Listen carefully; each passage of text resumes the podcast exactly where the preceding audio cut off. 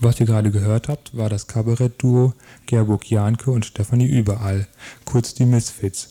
Am Freitag waren die beiden im Vorderhaus zu Gast. Ich hatte die Gelegenheit, sie vor der Vorstellung zu interviewen. Wie seid ihr überhaupt zum Kabarett gekommen? Sicher habt ihr nicht von Anfang an geplant, Kabarett zu machen, sondern seid da irgendwie anders dran gekommen. Äh, ja. Steffi, möchtest du dazu was sagen? Ich, ah, genau, ich weiß ja, was wir sagen. Also wir haben damals, ähm, wir haben in der Frauenbewegung gearbeitet, kann man so sagen, und ähm, haben uns mit Literatur beschäftigt und mit Gesprächskreisen und auch mit allem, was man da macht. Also Selbstuntersuchungen und, und Dingenskurs, äh, Yui, Yui Jitsu auch. So, und dann haben wir irgendwann uns überlegt, wir haben keinen Bock mehr, das Ganze nur zu rezipieren, sondern wir haben jetzt auch Lust, selber was ähm, zu machen. Und das hat sich dann auf der Bühne ergeben. Wir haben angefangen mit einer Clowns-Theaterfassung von äh, Romeo und Julia und haben Straßentheater gemacht. Ungefähr ein Jahr lang. Und danach kam das nächste Stück und das nächste Stück und dann haben wir dann überall, wo wir gespielt haben, einen ziemlich guten Eindruck hinterlassen. Brave Mädchen. Und daraufhin hat man uns dann woanders äh, nochmal engagiert. Und dann haben wir auch richtig Geld damit verdient. Was uns sehr gewundert hat, weil wir immer gedacht haben, Sachen, die Spaß machen, damit kann man kein Geld verdienen. Wie ist das mit euren Texten oder auch den Ideen dazu? Macht ihr die alle selbst oder von wem kommen die? Ähm, ja, die Texte sind alle von uns. Äh, dazu muss man sagen, wir sind im Gegensatz zu vielen Kollegen keine Schreibtischtäterinnen. Also wir können uns nicht an den Schreibtisch setzen und da Texte schreiben. Wir erarbeiten sie alle auf der Bühne, also beim Proben. Mm, das hat, das gibt den Texten teilweise einen besonderen Charakter. Also das sind sehr gesprochene Texte. Wenn man sie jetzt nach, im Nach, in, also, wenn man sie jetzt im Nachhinein aufschreiben will, dann sehen sie manchmal auf dem Blatt sehen sie ganz äh, nach nichts aus. Also, aber äh, auf der Bühne funktionieren sie oder als Dialog und äh, das ist eine sehr aufwendige Arbeitsweise, finde ich, weil die Leute, die am Schreibtisch ihre Stücke schreiben können, die äh, brauchen dafür wesentlich weniger Zeit als wir. Ja gut, vorhin hast du ja schon mal gesagt, dass ihr ja in der Frauenbewegung aktiv seid. Und in den Zeitungsartikeln, die ich da auch zugesteckt gekriegt habe, hier vom Veranstalter, da stand, äh, da gab es immer, oder da hatten die Journalisten immer Schwierigkeiten, ist das jetzt Frauenkabarett oder ist das jetzt Kabarett, was von Frauen gemacht wird oder wie soll man das bezeichnen? Und da wollte ich mal von euch hören, wie ihr das definieren würdet oder was eure Arbeit. Da kannst du, wenn du heute Abend ins Programm kommst, ist unsere quasi Anfangsnummer, hat sehr viel damit zu tun. Also erstmal diese Sparte Frauenkabarett, äh, in die du ganz leicht mh, angeschoben wirst. Weil Männer werden selten gefragt, machen sie Männerkabarett? Zwei Frauen stehen auf der Bühne und sofort wird festgestellt, die machen Frauenkabarett. Äh, wir sind jetzt so, wir beschäftigen uns mit Frauenfragen und mit Frauengeschichten. Und da kommen auch Männer drin vor, sagen wir mal am Rande, aber die sind nicht Mittelpunkt und Zentrum all unserer Themen. Da wir Heterofrauen sind, kommen Männer auch in bestimmten melancholischen, witzigen oder bösen Dingen vor.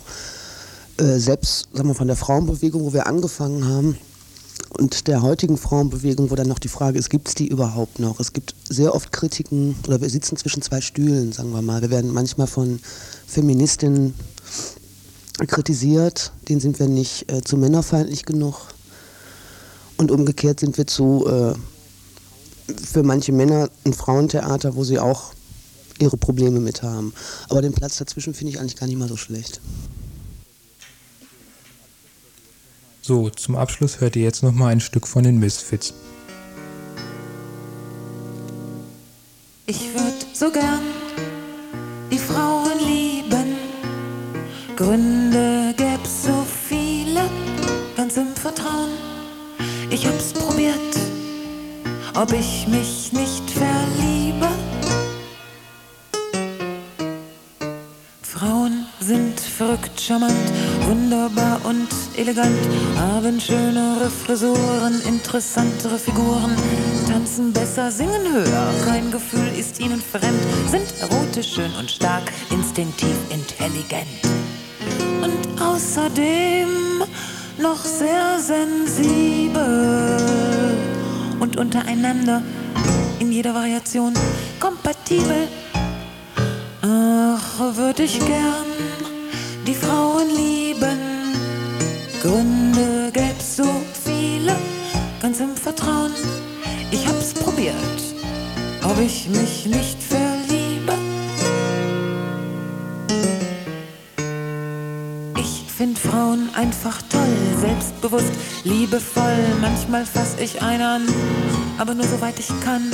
Frauen kämpfen auch alleine und sie haben die längsten Beine, weinen, trösten, hassen, siegen und sie können die Kinder kriegen. Frauen haben mehr Geduld und an den ganzen Kriegen sind sowieso die Männer schuld. Mein Gott, würd ich gern Frauen lieben. Gründe gäb's so mir selber kaum erklären, dass ich mich nicht verliebe. Die beste Freundin ist tabu, ich kann wirklich nichts dazu, der Funke fehlt. Das Unbekannte, das äh, andere, wie soll ich sagen, äh, was eben nur die Männer haben. Es ist gegen besseres Wissen, einen Mann auch nur zu küssen, ihn zu lieben, noch viel dümmer. Tut mir leid, aber noch schlimmer wär es ohne Mann für immer.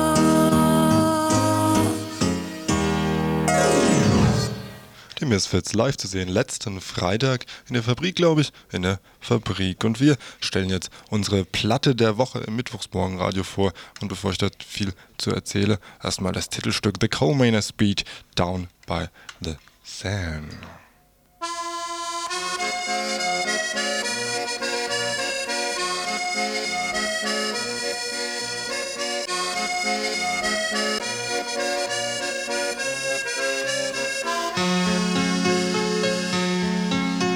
I just arrived at Gazalaza, stepping out in the summer day. Oh, I look back at the station hall, and I knew, I knew I would stay.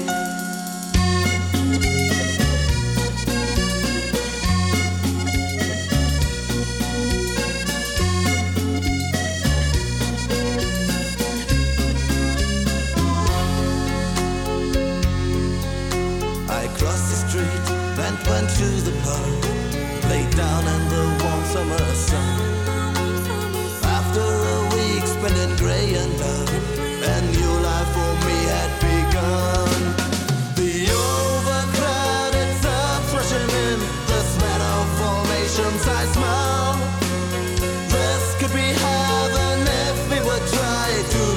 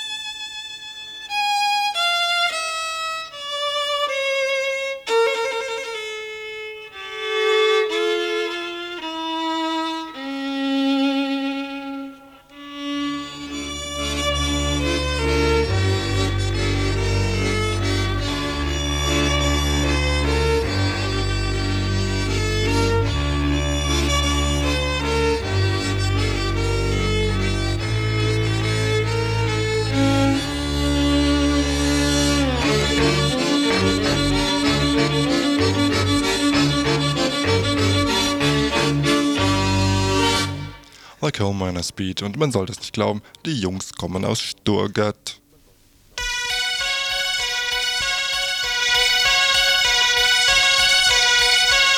Radio Dreieckland. Presseschau.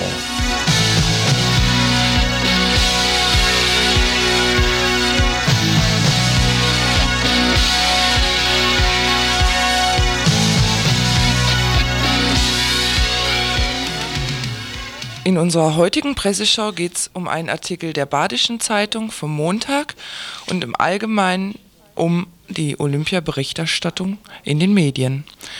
Die CDU hat mal wieder Parteitag, der Krieg im ehemaligen Jugoslawien geht weiter und weiter und Unruhen in der sogenannten Dritten Welt wird es auch immer geben. Der Alltag der Zeitungsleser und Leserinnen ist geprägt von einer zähen Monotonie der großen Politik. Die armen Medien haben es nicht gerade leicht, die mit Leichen und Kriegen und Politikerintrigen übersättigten Rezipientinnen und Rezipienten aus ihrer trägen Lethargie zu reißen. Wie schön, welch Glück und Rettung für unser aller Hormonhaushalt, dass es Olympia gibt. Da kann ein jeder den Emotionen freien Lauf lassen, der Goldvasi wird's schon holen, unser Schwermetall. Und der Hackelschorsch, Deutschlands rasende Weißwurst, der steht, äh, liegt auch sein Mann. Längst vergessene Männlichkeitsattribute wie Tapferkeit, Mut und Kampfgeist können von den Kommentatorinnen und Kommentatoren vor und hinter der Mattscheibe wieder aus der sexistischen Mottenkiste gezogen werden. Denn was die Frauen betrifft, so wurde im Vorfeld der Olympiade das Comeback der Eiskunstläuferin Katharina Witt zum Medienspektakel Nummer 1. Vereint sie doch, wie es sich gehört, Sportlichkeit mit Eleganz, Schönheit und eben Weiblichkeit. Und die Presse mischt eifrig mit beim Verbraten von sexistischen Klischees und Stereotypen. Da wimmelt's nur von prächtigen Burschen, mutigen Kämpfern und andererseits lebhaften und hübschen Mädels. Und wenn einer aus der Rolle fällt, die gängigen Vorurteile nicht unterstreicht, dann ist das der Badischen Zeitung schon einen Artikel wert. Der wiederum vom 21. Februar 94 war es uns wert, mal genauer unter die Lupe genommen zu werden. Katja Seitzinger raste die Herrenstrecke hinunter wie ein Mann.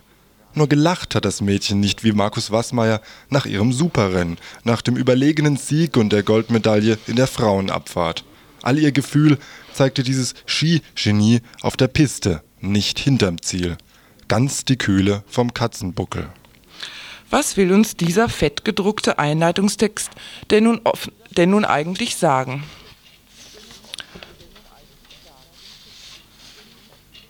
Ähm, Entschuldigung, es fehlt eine Zeile auf meinem Blatt. Ähm, was, was bedeutet das Wort Herrenstrecke, wo doch offensichtlich die Frauenabfahrt stattfand? Aber mit Frauen haben wir eigentlich während der gesamten Olympiade nicht zu tun, sondern mit Mädchen. Welche Lolita-Fantasien leben denn die Männer äh, Jungs von der Presse hier eigentlich permanent aus. Aber Katja passt eben nicht genau in dieses Bild. Wie noch vor Jahren die brave Rosi Mittermeier, Deutschlands große Identifikationsfigur. Denn Katja Seitzinger fuhr ja wie ein Mann. Wie äußerst suspekt aber wir erfahren leider nicht, wie das gemeint ist. Wieso Katja nicht wie Katja, sondern eben wie ein Mann fuhr. Aber Herr Scherzer von der BZ braucht offensichtlich eine männliche Vergleichsgröße in der Gestalt Markus Wasmeyers, wenn er es mit so einem Mannsweib zu tun hat, die ihre Gefühle auf der Piste zeigt. Wie funktioniert denn das nun wieder? Und nicht vor der Kamera, wo sie schließlich hingehören. Aber es kommt noch schlimmer. Fast so nüchtern wie nach dem Pech im Super-G gab sich die Weltmeisterin dieser Disziplin im Augenblick des Triumphes in der Abfahrt. Wie ich mich fühle, werde ich ja morgen in der Zeitung lesen, antwortet die burschikose Schiemaid schnippisch. So geht's natürlich nicht. So ein Fauxpas muss schon mit Attributen wie burschikos und schnippisch geahndet werden, wenn die Goldmedaillengewinnerin auf die Frage nach ihrem Gefühl nicht den Standardsatz Das ist der schönste Tag meines Lebens von sich gibt und Scherzer schlägt weiter drauf. Katja Seitzinger trug ihr Fazit nach dem Olympiasieg mit der Begeisterung einer Betschwester vor. Ich habe meine neue Chancen genutzt. Ich hatte einen schnellen Ski. Das war mein Tag. Wer oder was, o oh Hartmut Scherzer, ist genau eine Betschwässer? Was weißt du über deren Begeisterung? Und schließlich, was hat das alles mit Katja Seitzingers Kommentar zu tun? Doch in diesem Bild verbergen sich wohl alle angestauten Aggressionen und Vorurteile gegenüber der Skiläuferin, die Herr Scherzer empfindet und uns irgendwie vermitteln möchte. Denn Katja Seitzinger entspricht in ihrer Deutlichkeit in keiner Weise seinen verkorksten Weiblichkeitsimaginationen. Das Bild der Betschwester ist also seine kleine Rache. Er degradiert sie zu einer asexuellen, unerotischen und unweiblichen Frau. Die gängigen Stereotype wollen einfach nicht passen. Deshalb kommt die Strafe umso brutaler. Die Erklärungsmuster werden peu à peu nachgeliefert. Katja Seitzinger ist keine Hurrafrau, besitzt nicht die Berliner Pfiffigkeit einer Franziska van Almsick oder die bajuwarische Herzlichkeit einer Rosi Mittermeier. Sie erinnert mit ihrer spröden Strebsamkeit, Abi mit Note 1,6 Fernstudium der Betriebswirtschaft, tatsächlich an die badische Nachbarin Steffi Graf. Sie ist eben einfach nur eine berechnende Rennläuferin mit Rennintelligenz. Katja weiß, so man fünf Hundertstel Sekunden investieren muss, um zwei Zehntel herauszuholen. I pfui, richtig widerlich, diese Berechnung. Bei so einem gefühlvollen Sport wie der Abfahrt. Die paar Todesopfer pro Saison mal außen vor gelassen. Und selbst wenn sie lacht, unsere Katja, dann kann das ihre verkorkste Weiblichkeit offensichtlich dennoch nicht wettmachen. Denn, so Hartmut Scherzer in seinem Schluss, Perfektionismus gesteht sie sich dennoch bei aller Strebsamkeit nicht zu. Dazu ist sie ein zu logischer Typ, so ihre Selbsteinschätzung. Als sie auf Siegerpodest stieg, lachte Katja. Selzinger endlich gelöst, aber längst nicht so herzlich wie da war sie. Katja Seitzinger macht den Reportern einen Strich durch die Rechnung, spielt nicht mit im olympischen Rollenzirkus der Medien, weil sie kein süßes Mädchen, ach ich freue mich so ja Gesicht aufsetzt, sondern den Sport als das sieht, was er letztlich ist. Ein Job, eine Geldquelle, ein hartes und auf Dauer recht undankbares Geschäft.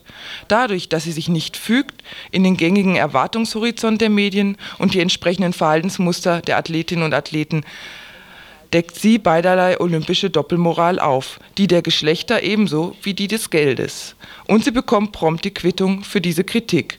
Passt sie nicht ins Dummmädel-Klischee, dann Klappe auf und ab in die Schublade unerotisches und auch noch intelligentes Mannweib, trotz Goldmedaille. Denn bei allem Nationalstolz, die Geschlechterordnung darf um keinen Preis angekratzt werden. Katja, du bist mir irgendwie sympathisch.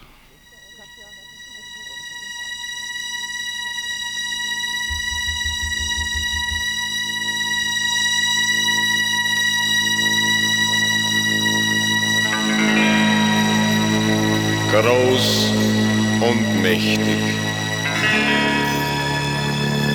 schicksalsträchtig. Um seinen Gipfel jagen Nebelschwaden. Adonnen schickt er auf den Stall. Dann schaudert's alle auf einmal. Wandert, donnert, Gott behüt, der Berg, der kennt kein Reising nicht. Watzmann, Watzmann, Schicksalsberg, du bist so groß und ich nur ein Zwerg.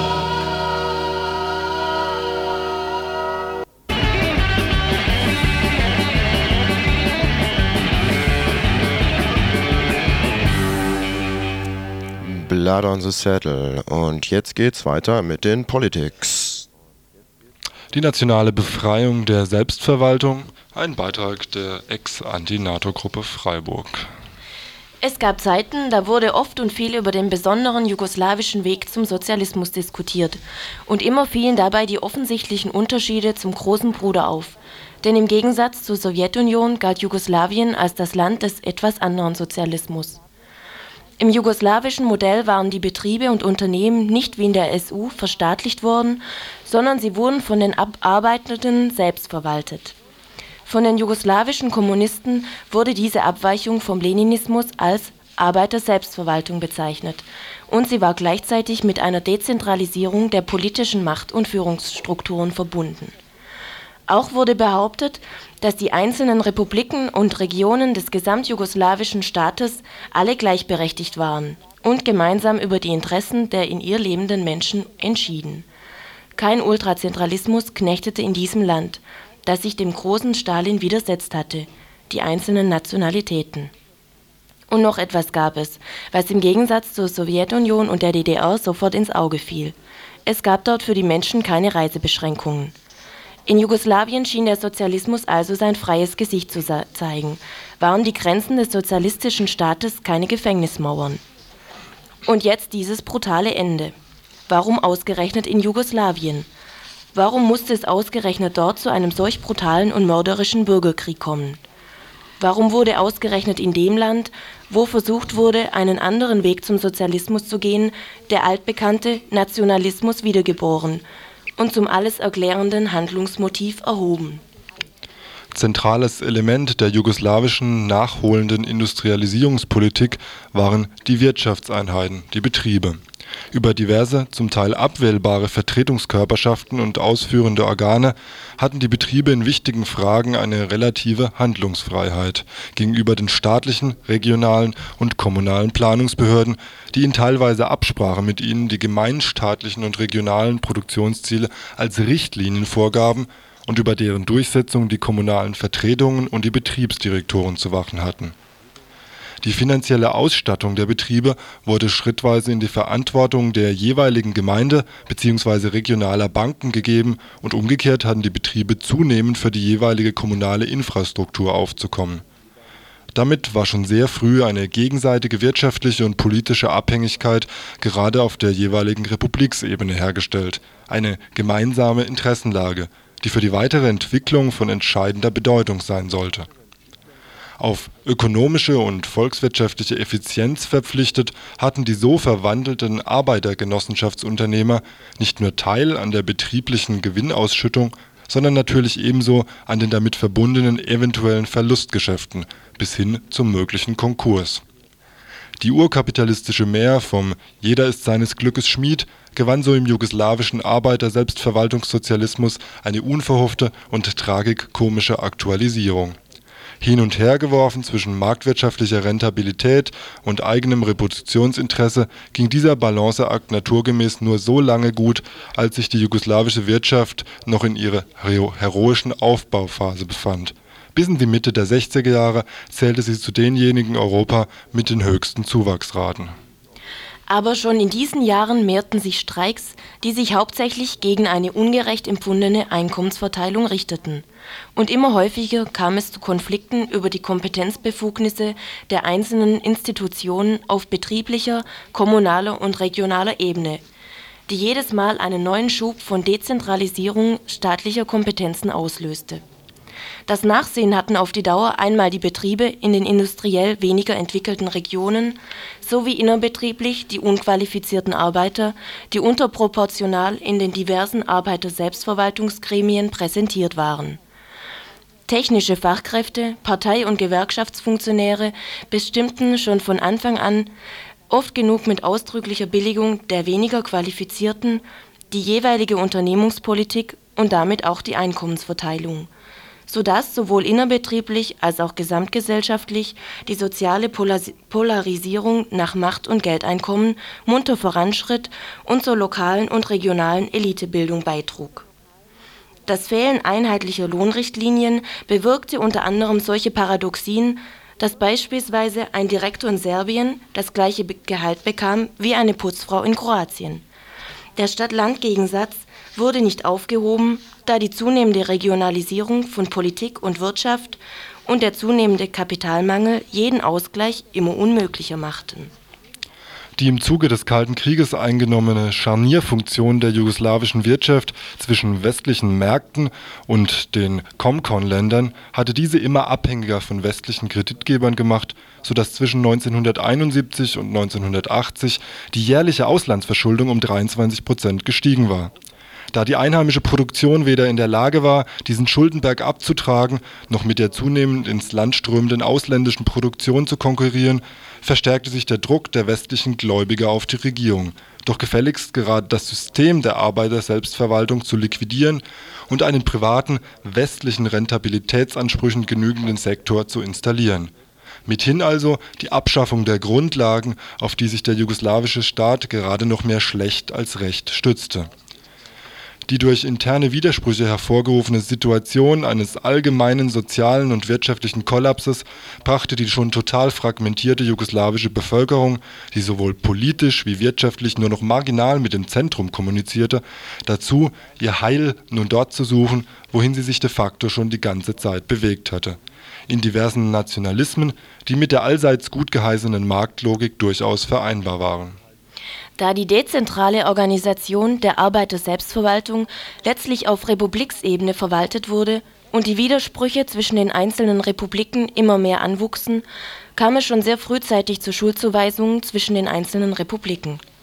Denn da alle jugoslawischen Betriebe und Arbeiter sich als Konkurrenten auf dem jugoslawischen Markt wiederfanden, konkurrierten sie selbstverständlich auch um Investitionen, staatliche Aufträge und letztlich darum, in welchem Betrieb in welcher Region der Lebensstandard steigen konnte oder nicht mit diesen Schuldzuweisungen gelang es den neuen bürokratischen Machteliten auf Republiksebene immer mehr ihre Macht zu festigen und sich gegen die Position der Zentralregierung zu etablieren. So führte also die dezentrale Organisation der Arbeiterselbstverwaltung nicht zum geforderten Absterben der Bürokratie, sondern gerade in Jugoslawien zur Ausgestaltung dieser neuen Klasse auf Republiksebene die letztlich ihre Macht nur erhalten konnte, wenn sie sich immer offener mit nationalistischen Positionen gegen die Zentralregierung stellte. Denn die Direktoren und die lokalen Parteipfosten konnten stets gesamtjugoslawische Entscheidungen für das Ausbleiben des erhofften Wohlstandes auf Republiksebene verantwortlich machen und die Unübersichtlichkeit des Jugosla jugoslawischen Marktes, auf den die Arbeiterselbstverwaltung keinen Einfluss hatte, tat ein Übriges dazu, dass die nicht überschaubaren Zusammenhänge der ökonomischen Strukturen immer mehr personifiziert wurden. Wer diesen Beitrag der Ex-Antinato-Gruppe nochmal in Ruhe und in voller Länge lesen möchte, sei auf die nächste Ausgabe.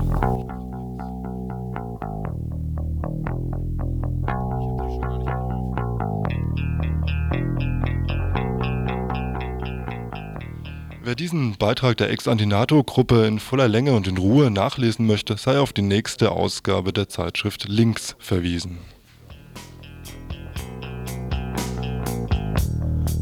O'clock he broke the door, went upstairs to find his horse.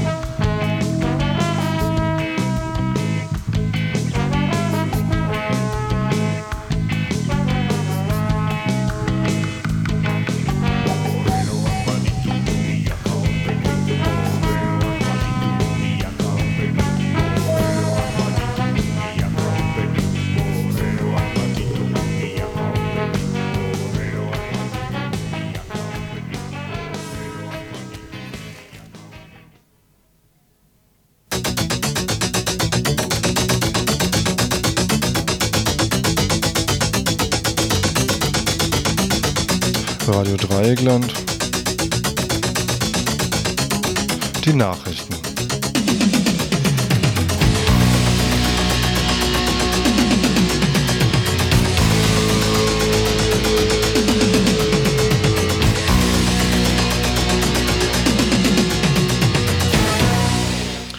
Erneutes Anhörungsverfahren im Falle Irmgard Möller. Irmgard Möller, Gefangene aus der RAF, sitzt jetzt seit über 21 Jahren im Gefängnis. Sie ist die Frau in der Bundesrepublik Deutschland mit der längsten Haftzeit. Während dieser Zeit wurden sämtliche Sonderhaftbedingungen gegen sie angewandt. Einzel- und Kleingruppenisolation, verschärfte Besuchsüberwachung und Briefzensur, Zensur der politischen Information und Diskussion den 18.10.77, an dem ihre Mitgefangenen Bader, Enzlin und Raspe im Gefängnis von Stammheim ums Leben kamen, hat sie als einzigstes RAF-Mitglied überlebt. Ein Jahr später sagte sie vor einem Untersuchungsausschuss aus und widersprach der Selbstmordversion der Regierung. Seit 1980 ist Irmgard Möller in Lübeck inhaftiert. Nach 15 Jahren Haft im Sommer 1987 wurde von einem Gericht die Entlassung Irmgard Möllers überprüft. Sie hat sich jedoch weiterhin nicht von ihrer politischen Identität distanziert und infolgedessen kam es zu keiner positiven Entscheidung. Zurzeit läuft ein erneutes Anhörungsverfahren, ob Irmgard Möller weiterhin in. Zur Anhörung wird es vermutlich im März kommen. Zuständig für den Fall ist das Landgericht Lübeck. Am kommenden Wochenende finden bundesweit Aktionstage für Irmgard Möller statt. Sie steht für stellvertretend für alle politisch Gefangenen.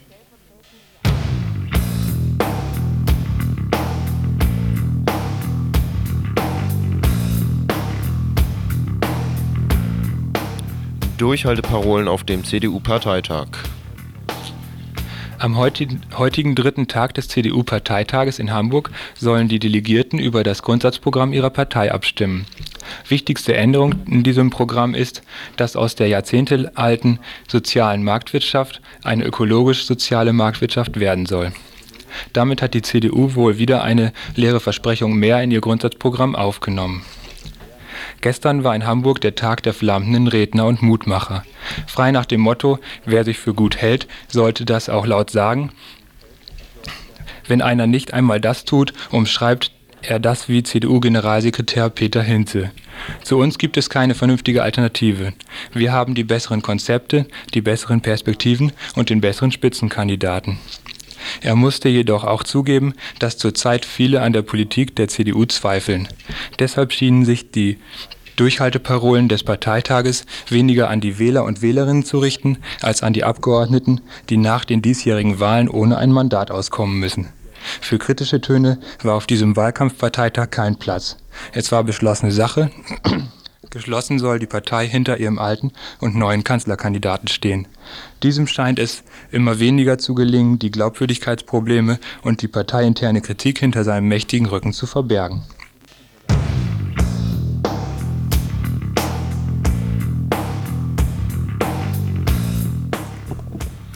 Bundesverfassungsgericht stärkt die öffentlich-rechtlichen Rundfunkanstalten. Heimliche und notorische Fans von Lehrer Specht, Liebling Kreuzberg und Lindenstraße können aufatmen. Denn gestern stärkte der erste Senat des Bundesverfassungsgerichts mit einer Grundsatzentscheidung zur Rundfunkgebührenverteilung ARD und ZDF den Rücken. Er befand nämlich die bisherige Praxis in einigen Punkten für verfassungswidrig, da die Einflussnahme des Staates auf die Programmgestaltung nicht ausgeschlossen sei.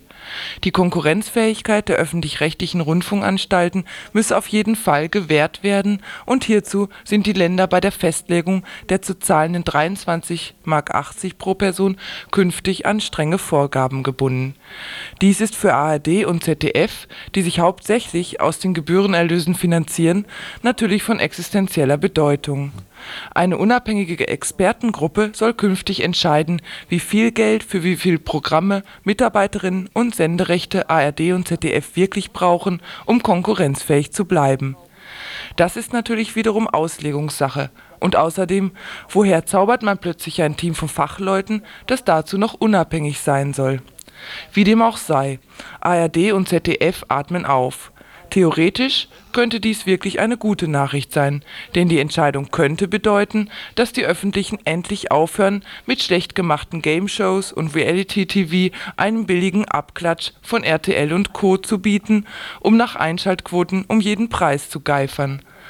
Von der Angst um ihre Konkurrenzfähigkeit befreit, könnten sie sich jetzt auf inhaltlich gut recherchiertes und präsentiertes kritisches Fernsehen bemühen aber das wird wahrscheinlich Wunschdenken bleiben. Und es stellt sich natürlich die Frage, wie sich ein anspruchsvolles Programm auf die Einschaltquoten auswirken würde. Wieder einmal jedenfalls musste das Bundesverfassungsgericht eigentlich ein Organ der Legislative, eingreifen, um eine politische Entscheidung zu treffen, die nämlich, dass die Politiker selbst die Rundfunkfreiheit bedrohen.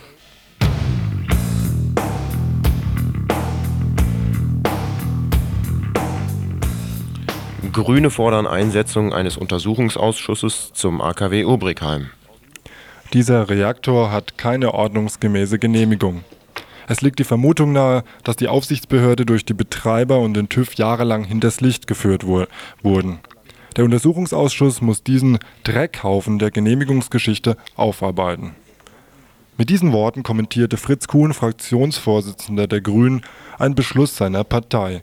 Zuvor wurde über die Einsetzung eines Untersuchungsausschusses zum Genehmigungsverfahren und zur sicherheitstechnischen Auslegung des Atomkraftwerkes Obrigheim beraten.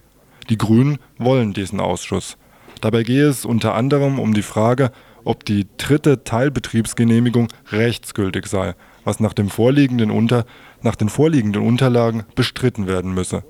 Sollte dies dennoch der Fall sein und nur dann, hätte die erteilte Dauerbetriebsgenehmigung Bestand Veröffentlichungen des Spiegels zufolge entspricht der Reaktordruckbehälter nicht einmal dem in den 60er Jahren gültigen amerikanischen ASME-Regelwerk. Eingebaut wurde ein Reaktordruckbehälter, der nur den Regeln für konventionelle, nicht nuklear betriebene Dampfkessel entspricht.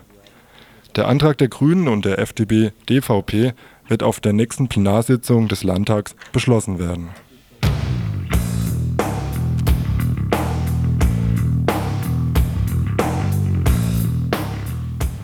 Geld zum Fenster rausgeworfen. Stellt euch vor, da hat sich doch dieser Tage Familie Dürr einen so richtig schicken Neuwagen angeschafft. Und jetzt dieser Ärger. Familie Dürr wohnt nämlich hier um die Ecke und macht gern Abstecher ins benachbarte Ausland. Käse aus Frankreich, Schokolade aus der Schweiz und so. Jetzt sind die Dürrs sauer, denn die freundliche Dame vom Zoll schickte sie doch tatsächlich wieder nach Hause mit ihrer Protzkiste. Ihr Wagen sei nicht zugelassen auf französischen Straßen. Und selbst wenn, stellte Vater Dürr jetzt auch noch fest, die Karre verträgt nur Benzin aus deutschen Zapfsäulen. Und gestern nun der Gipfel. Da stellten Dürrs nämlich auch noch fest, dass die Konkurrenz Fahrzeuge anbietet, die in der Lage sind, auch bei nur durchschnittlichen, durchschnittlichen Straßen höchsten Fahrkomfort zu bieten. Ihr Wagen ist, damit seine Vorzüge überhaupt zur Geltung kommen, auf so richtig schicke neue Fahrbahnbeläge angewiesen. Ein klassischer Fehlkauf also. Warum uns aber Dürrs eine Meldung wert sind, weil wir nur ein paar Kleinigkeiten verändert haben und die ganze Story ansonsten milliardenschwere Realität ist. Die Deutsche Bahn AG hat festgestellt, dass die Entwicklung des derzeit eingesetzten ICE eine Fehlentwicklung ist. Zwar muss man dies zwischen den Zeilen diverser Pressemeldungen herauslesen, aber dem ist so. Mit sofortiger Wirkung werden keine weiteren ICEs aus der aktuellen Serie mehr produziert. Zu weit auseinander liegen Anspruch und Realität. Eben wie bei den Dürrs. Der komplett nochmals neu zu entwickelnde ICE soll auch auf unterschiedlichen Stromsystemen fahren können, wie der französische TGV. Er soll sich auf älteren Strecken in den Kurven neigen können, wie italienische Züge, und durch neue Achskonstruktionen überhaupt erst auf den belgischen Netzen zulässig sein. Er soll darüber hinaus auch mit reduzierter Wagenzahl einsetzbar sein, weniger Energie verbrauchen und, und, und. Mit anderen Worten, der aktuelle ICE ist rundweg eine Fehlkonstruktion. Und noch was. Dass es der deutschen Wirtschaft ach so schlecht geht, liegt doch an den zu hohen Löhnen, oder wie? Das Wetter. Auf dem Satellitenfoto erkenne ich ganz klar schauerartige Niederschläge. Ich sehe in den Hochlagen, ja, was sehe ich da? Ähm, ja, Schnee sehe ich da und frühlingshaftes Vogelgezwitscher höre ich auf dem Satellitenfoto. Naja, schön Wetter halt, gell? Verantwortlich für die laufende Sendung sind Christo und Tim.